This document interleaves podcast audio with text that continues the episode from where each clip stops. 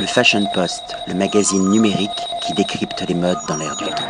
Catherine Toffaletti, I am with Eyal Ron from Esmod Berlin, Germany. What is your expertise and specification of your fashion school? So I teach the CAD module, which is the programs of Photoshop, Illustrator, and InDesign in the context of technical drawing, meaning that the students are required to create technical drawings front and back of the garments that they design, uh, creating the whole board, the whole atmosphere, as well as the collections in a serial board. Um, the importance of this module or the importance of this uh, specification is that this is what designers basically do in the ready-to-wear vertical industry. This is what designers will actually be doing. There's no draping. There's, there is research, there is trend reading, but most of it would be sitting in front of the computer and designing the garments, adjusting them, making the, the corrections according to the fittings and, and sending these boards to, to China or Inditex or wherever. Exactly, to the, to the manufacturer, wherever they, those may be. Euh, L'atelier Chardon-Savard. Alors Nina, s'il vous plaît, pouvez-vous nous dire euh, quelle est la- l'expertise de, de votre école en termes de mode Alors l'atelier Chardon-Savard euh, se distingue par euh, la créativité qu'on essaye de, dévoiler et de déceler chez chaque, étudiant qui passe chez nous. Et donc euh, au fil des années, l'enjeu de l'apprentissage à l'atelier, c'est que vraiment l'étudiant identifie sa singularité créative et qu'on lui donne tous les outils pour qu'elle puisse s'exprimer dans la création bah, de vêtements. Et, euh, et voilà, et je pense que ça c'est vraiment la patte de l'atelier, c'est ce côté euh, créatif, cette singularité qu'on a à cœur de, de mettre à jour chez tous les étudiants. I am with John Goddy from Fairmouth University, UK. Thank you very much, John. You're welcome. First question.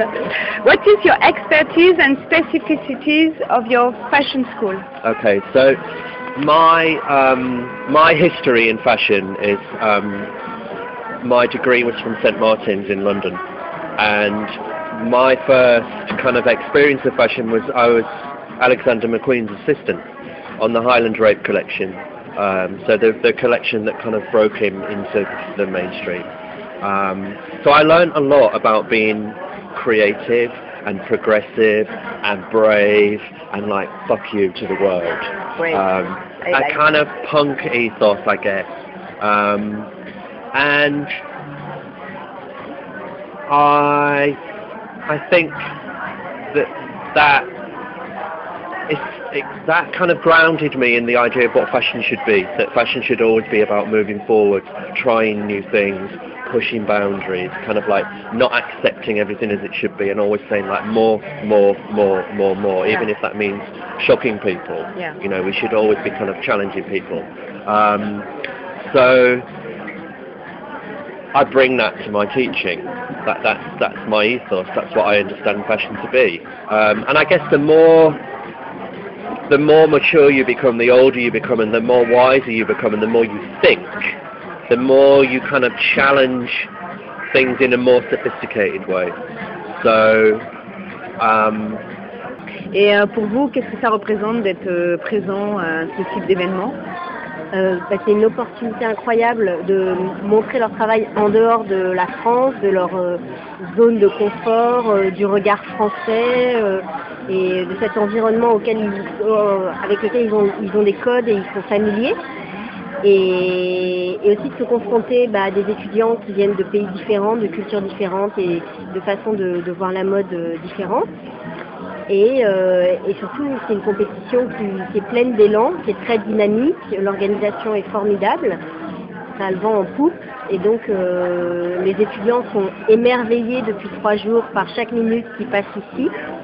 Et, euh, je pense qu'ils sont extrêmement heureux, séduits et, ça leur donne des ailes et, ils comprennent pourquoi ils font ce métier et ils ont l'impression d'avoir un, retour incroyable. At, at Falmouth on our course, we, we, you know, we look at fashion as a conscious expression of the times through clothing. So we make sure that our students are aware of what's happening in the world. So where You know, we're looking at the emancipation of women. We're not putting women in see-through tops. We're not putting women in high heels. We're always thinking about like, you know, making people look strong but comfortable and real. That's the kind of ethos that we come from. Et comment est-ce que vous préparez justement euh, vos étudiants à la, à la mutation euh, permanente de la, de la mode et à ce monde dans lequel ils vont euh, évoluer et vivre? Mm.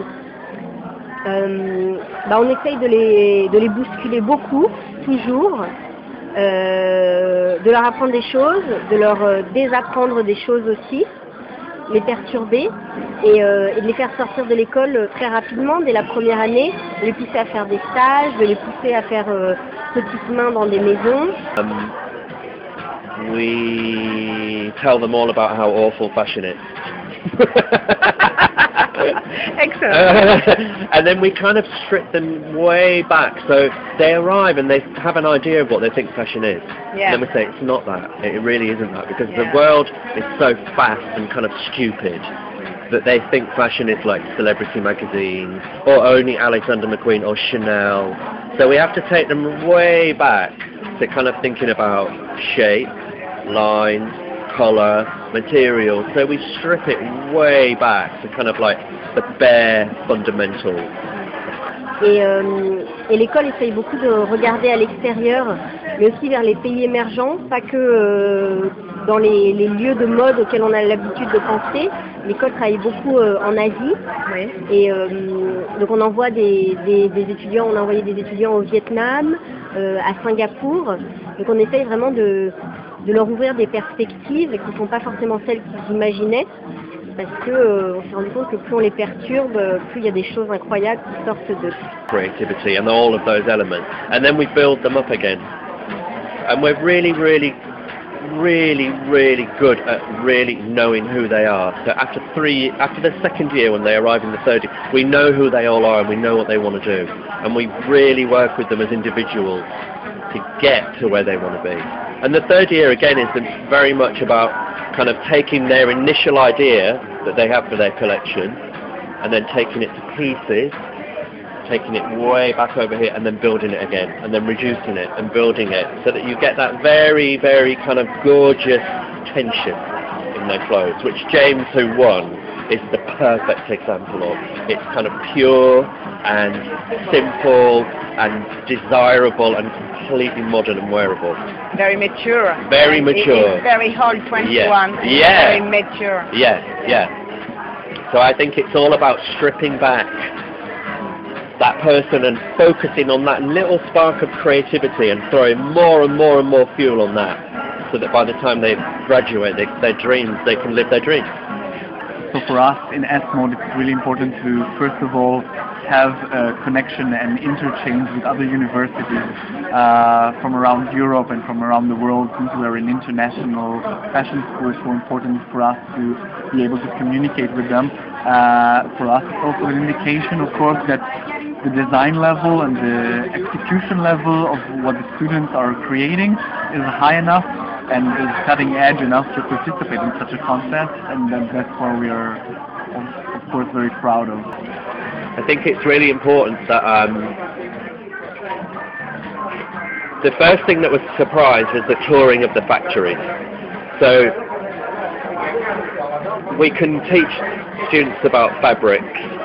We can tell them about how a fibre becomes a fabric and how it then becomes a piece of clothing.